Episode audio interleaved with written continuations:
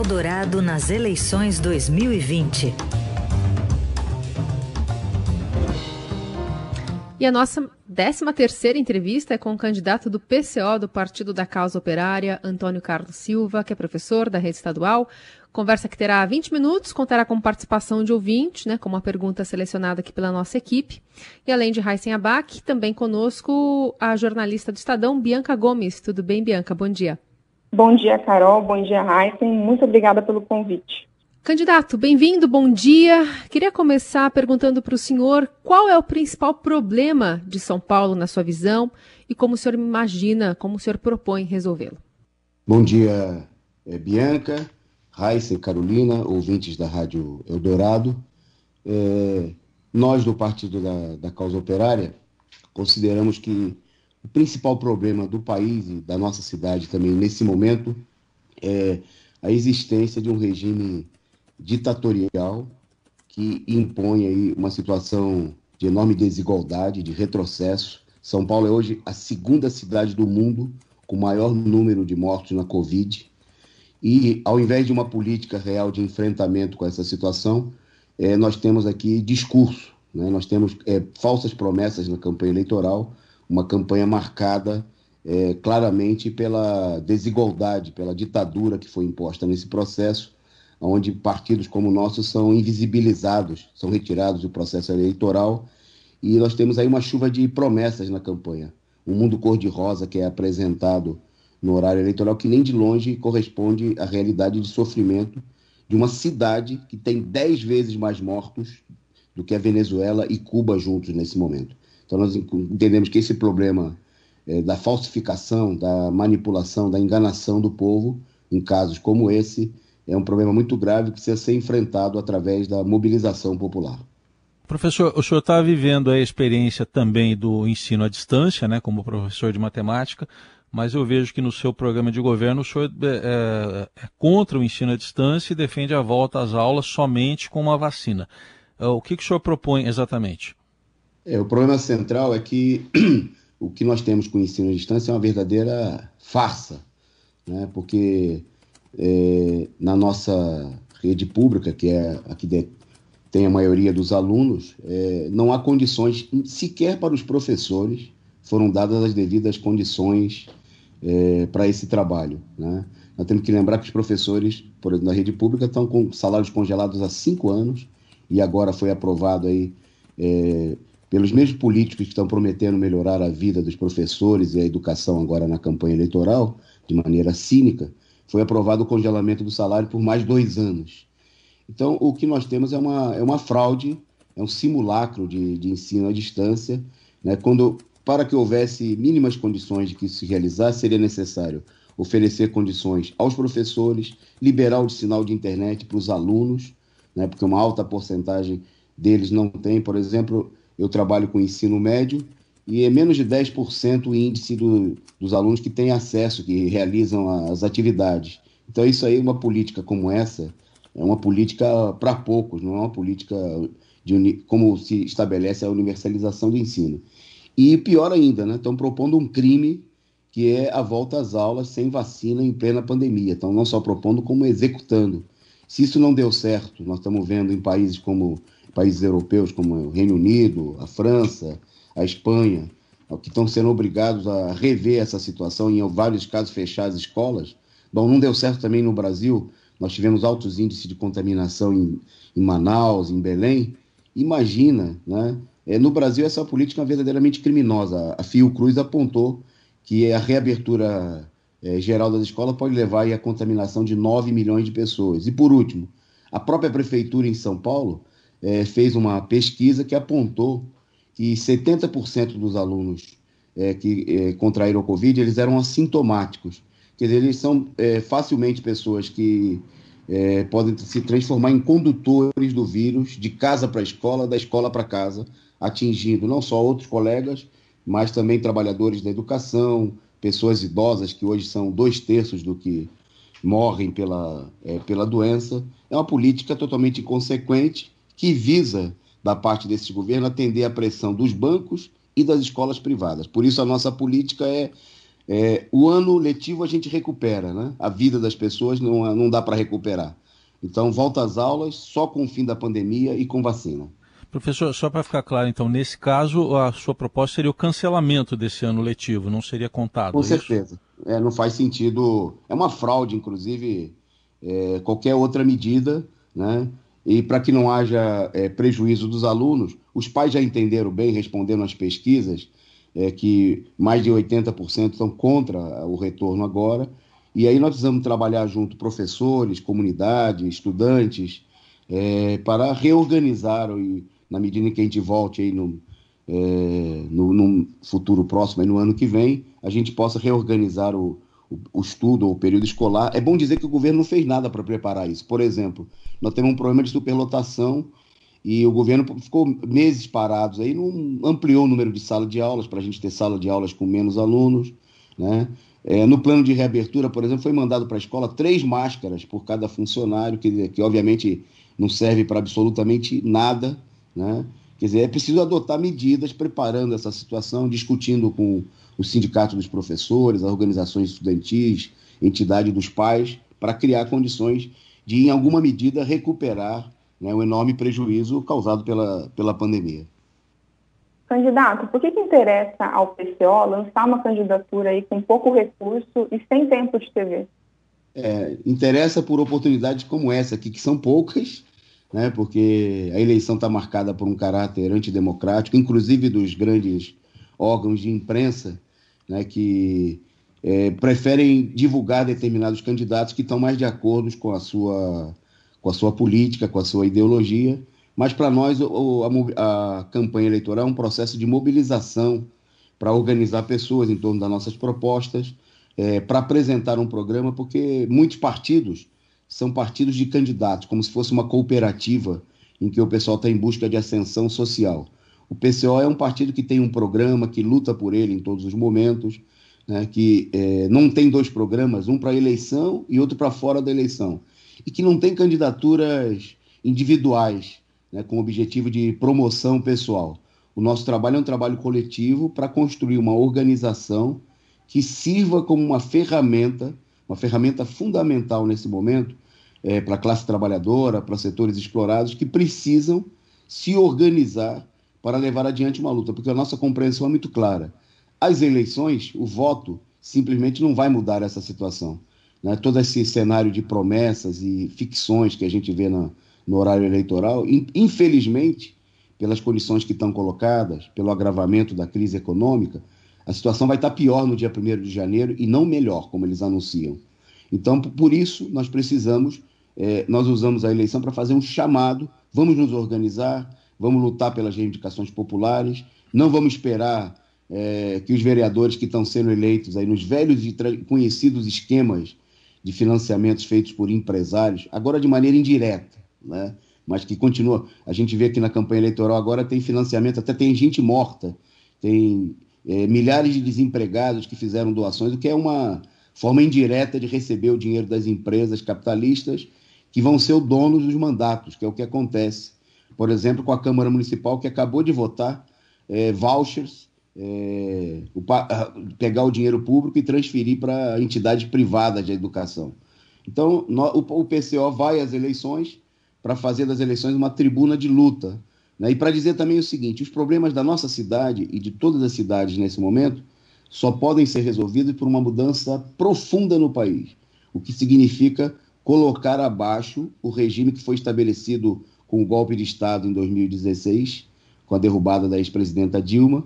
Então é necessário se mobilizar, colocar para fora Bolsonaro, lutar pelos direitos democráticos da população, restabelecendo os direitos políticos do ex-presidente Lula e a unidade da esquerda, que não se verifica nesse processo eleitoral, em torno de uma liderança política que é capaz de unificá-la, que é o ex-presidente Lula lutando pela restituição dos seus direitos políticos e pela sua candidatura presidencial. É, professor, o, o, observa aqui no seu plano de governo pelo menos cinco pontos que se referem à maternidade, né? A questão da maternidade com assistência econômica, vários outros pontos. Mas tem um ponto que chama a atenção que diz aqui sobre a questão do aborto legal, né? De haver uma prática aqui para permitir o aborto legal, em caso que é permitido por lei, na rede pública de saúde. Hoje isso não está acontecendo? É, a gente vê que há uma enorme, como parte da política é, reacionária que se impôs ao país, é, nós temos aí uma, um cerceamento desse direito da mulher. Né? A, a tentativa de. Há vários casos, denúncias de negativa desse, desse direito, né? a, a tentativa de levantar uma suspeita né? quando as mulheres é, denunciam o estupro, por exemplo, né? um caso de, de aborto é, legal, e toda uma pressão. Bom, o próprio governo aí tentou estabelecer uma política de, de obrigar as mulheres a passar por uma série de vexações, humilhações, até exibição de fetos e tudo mais. Bom, nós, nós defendemos, inclusive, a legalização geral do aborto, né, porque nós entendemos que isso aí é um direito. É, não se trata de que nós sejamos favoráveis ao aborto, como muita gente anuncia. O PCO é favorável ao direito de que a mulher decida, né, de que a mulher não seja escravizada por ninguém, né, nem pelos homens, nem pelo Estado, né? Nós temos hoje uma política que a, a, mulher pode ser colocada na cadeia, e efetivamente acontece, né, pelo direito de decidir sobre o seu próprio corpo, coisa que, por exemplo, não acontece com os homens. Né? Então, evidentemente, é, um, é, uma política de subjugação da, das mulheres, e nós defendemos que o aborto seja legalizado, né, que haja, além do atendimento, hoje já dos casos é, estabelecidos por lei, que essa política seja ampliada, que com base numa mobilização das mulheres, de toda a sociedade, dos setores progressistas da sociedade, né, que são a sua maioria, né, mas que estão aí meio que adormecidos pela, pela situação, né, se levante para defender o direito dessas mulheres. E, bom, e nesse caso imediato, impediu que aconteça é, coisas como a gente viu recentemente, que a direita, para que é, fizesse toda uma campanha né, contra até mesmo o direito de uma menina de 10 anos, por exemplo, são muitos os casos, né?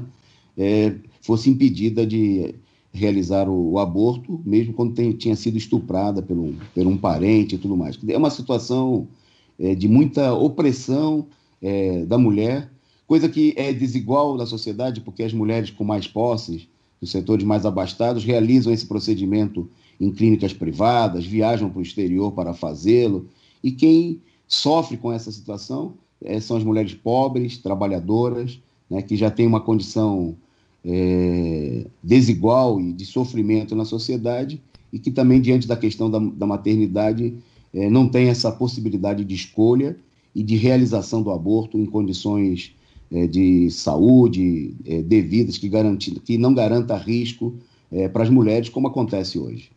Uhum.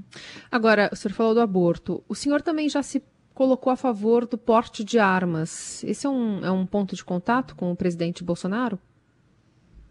O, o presidente Bolsonaro, presidente legítimo, ele, é, ele não defende o porte de arma para toda a população. Ele defende estabelecer o direito de ampliar aquilo que já existe hoje, que é que os setores é, mais abastados da sociedade, os setores que assassinam os latifundiários no campo, os setores que já é, cometem uma verdadeira é, chacina né, diária é, nas periferias da nossa cidade, como é o caso da polícia, por exemplo, que no ano passado matou 6.357 pessoas no país. É a maior organização criminosa do país que mata mais gente. É o maior risco à sociedade, pelo menos à população pobre, negra, né, trabalhadora. É, ele quer ampliar né, que esses setores tenham mais, esses e setores correlatos, né, é, da sociedade, das classes médias, né, é, setores que são base de apoio aí ao governo é, Bolsonaro, a sua política reacionária, tenham mais facilidade. O PCL defende um direito democrático, que inclusive existe em outros países, né, é, que é o direito do cidadão se defender. Né? Hoje esse direito ele está... Que coisa, inclusive, que o povo brasileiro votou né, a favor quando se manifestou no plebiscito contra o desarmamento geral naquele, foi uma manifestação a favor do direito democrático, de que, por exemplo, uma família trabalhadora possa se defender quando se a sua casa for invadida por um bandido, que nós defendemos que as comunidades, né, Paraisópolis, a população pobre em geral, é, se a polícia entra para matar os jovens, como eles fizeram lá, cometer aquele genocídio, o povo possa se defender. Né? Se uma ocupação de sem terra, durante a, nós estamos vendo agora, durante a pandemia, né? A polícia age com enorme truculência para realizar o despejo, maltratar, humilhar a população, o povo tem que ter direito de se defender. Né? É um direito o senhor não entende que nesse sentido pode ser que, por exemplo, é, quem faça uso dessas armas sejam milícias, por exemplo? Bom, isso já acontece. Né? Esse, o direito, entre aspas, né, é, da milícia matar a população, por exemplo, isso aí já está garantido é, pela ligação que ela tem com o aparato repressivo, que garante a ela condições facilitadas de acesso às armas. Quem não tem direito é, garantido é a população, que não tem essa relação privilegiada com os órgãos de segurança, de repressão, né, que estão numa guerra contra o povo, e então é, é uma guerra e só um lado está armado. Né? Então, para é, que a gente garanta condições iguais na guerra, ou, né, mais importante do que isso, parar essa chacina, essa política criminosa selvagem, em 10 anos no Brasil morreu mais gente do que na guerra da Síria, só pelas mãos da polícia. Né? Sem contar e sem fazer a conta da milícia, das milícias, por exemplo, que estão integradas aí por, por elementos das forças é, policiais. Então, nesse, nesse sentido, né, Trata-se de garantir um direito democrático da população que está, que, repito, está sendo morta todos os dias, numa velocidade é, é, muito grande. Né? Só nesse tempinho que nós estamos aqui na nossa entrevista, com certeza, pelas estatísticas, a polícia já matou alguém.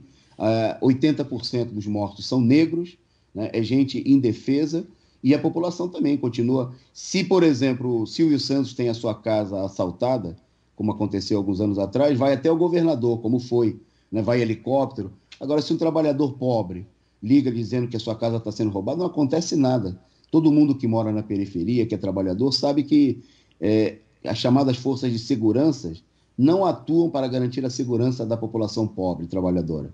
No entanto, se o trabalhador faz uma greve, né, uma mobilização de professores, a gente viu várias vezes aí a polícia agir com enorme truculência para defender os interesses do Estado, dos capitalistas.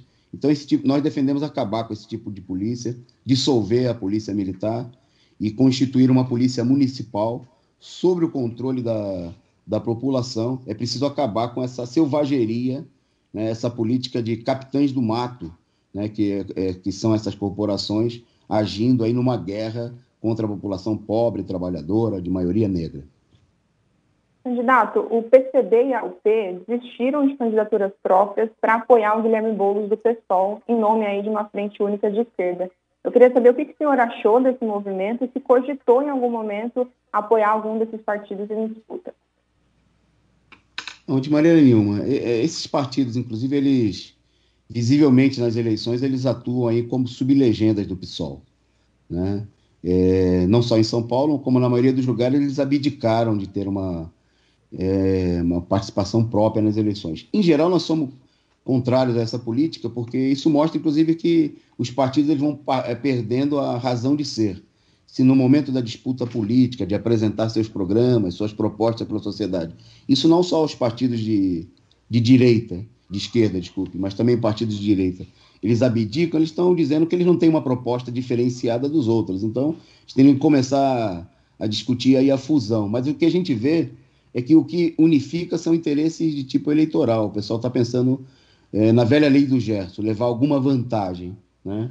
E nós entendemos aí que a candidatura do, do candidato do PSOL em São Paulo cumpre, nesse momento, inclusive, um papel que nós consideramos que é muito negativo, é, principalmente para a esquerda e para a população explorada de uma maneira geral. Ela vem sendo visivelmente, claramente usada né, por setores da direita que impulsionaram a candidatura desde antes quando havia ainda uma disputa no PSOL, né, a imprensa é, burguesa procurou apresentar pesquisas que é, alavancavam a campanha do, do Boulos contra os próprios candidatos do, do PSOL, né, que eram pessoas que militantes do partido há muito tempo. O Boulos entrou no PSOL só para ser candidato, se filiou ao PSOL na semana, é, no, na última eleição em 2018, na semana que ele foi ser lançado candidato à presidência da República, ele se filiou ao partido. Bom, problema do PSOL, né? Nosso partido não tem esse tipo de política de é, ser um, um abrigo de candidatos. Agora, o que nós vemos na eleição é que o, o Boulos aparece para é, primeiro, semear a ilusão de que as coisas podem ser mudadas aí através do processo eleitoral. Né? O, ele atua no sentido oposto a de uma mobilização. Era interessante porque esses setores eles criticavam no interior da esquerda, por exemplo, as mobilizações de rua pelo fora Bolsonaro. Agora está todo mundo na rua pedindo voto. Está né? Tá todo mundo numa campanha né, uh, altamente festiva, porque quando se trata de defender seus próprios interesses, eles quebram os paradigmas que eles mesmos é, defendem supostamente. Né? O, o, o Boulos atuou contra essa mobilização, é, fez um acordo com o movimento de, é, dirigido por ele, fez um acordo para tirar os atos da Avenida, da, da Avenida Paulista né, contra o Bolsonaro, e agora ele aparece claramente. Ele é o, a Marina Silva e a Luiz Helena das últimas eleições, das eleições presidenciais, que foram usados aí, setores da esquerda, foram promovidos claramente pela direita para fazer sombra aos candidatos do PT, que é o principal partido da esquerda, né? mesmo sem ter uma política profundamente é, diferente desses partidos, mas eles são impulsionados aí para tentar, numa clara manobra, garantir a vitória dos uhum. candidatos da direita. O Boulos é, é bom que se diga, ele e o partido dele estão participando da Frente Ampla, que é uma aliança aí entre com setores do PSDB, do DEM, né? é, da TV Globo, de, de, outros setores. Então, ele está sendo promovido nesse momento porque ele apoia essa política, né? okay. defende a política de frente ampla, e apoiar o bolo seria é um primeiro passo né, para depois apoiar aí outros setores da direita que vão procurar se apresentar como uma oposição. Candidato, o seu tempo encerrou, infelizmente, a gente não pode passar aqui, porque senão a gente tem problemas com com os outros candidatos também. Então já fechou aqui os 20 minutos de entrevista. E agradeço a sua participação, o candidato Antônio Carlos Silva, do PCO. Muito obrigado. Um abraço ao candidato. Obrigada pela participação. Também Bianca Gomes, aqui do Estadão. Obrigada, Bianca. Obrigada, Carol. Obrigada, Raíssa. Muito bom dia. Obrigado. Bom, então assim a gente encerra esse ciclo de sabatinas com todos os candidatos à prefeitura da cidade de São Paulo. Lembrando que todas essas entrevistas também estão disponíveis no nosso site da Rádio Dourado e no portal do Estadão. Agora, 8h24.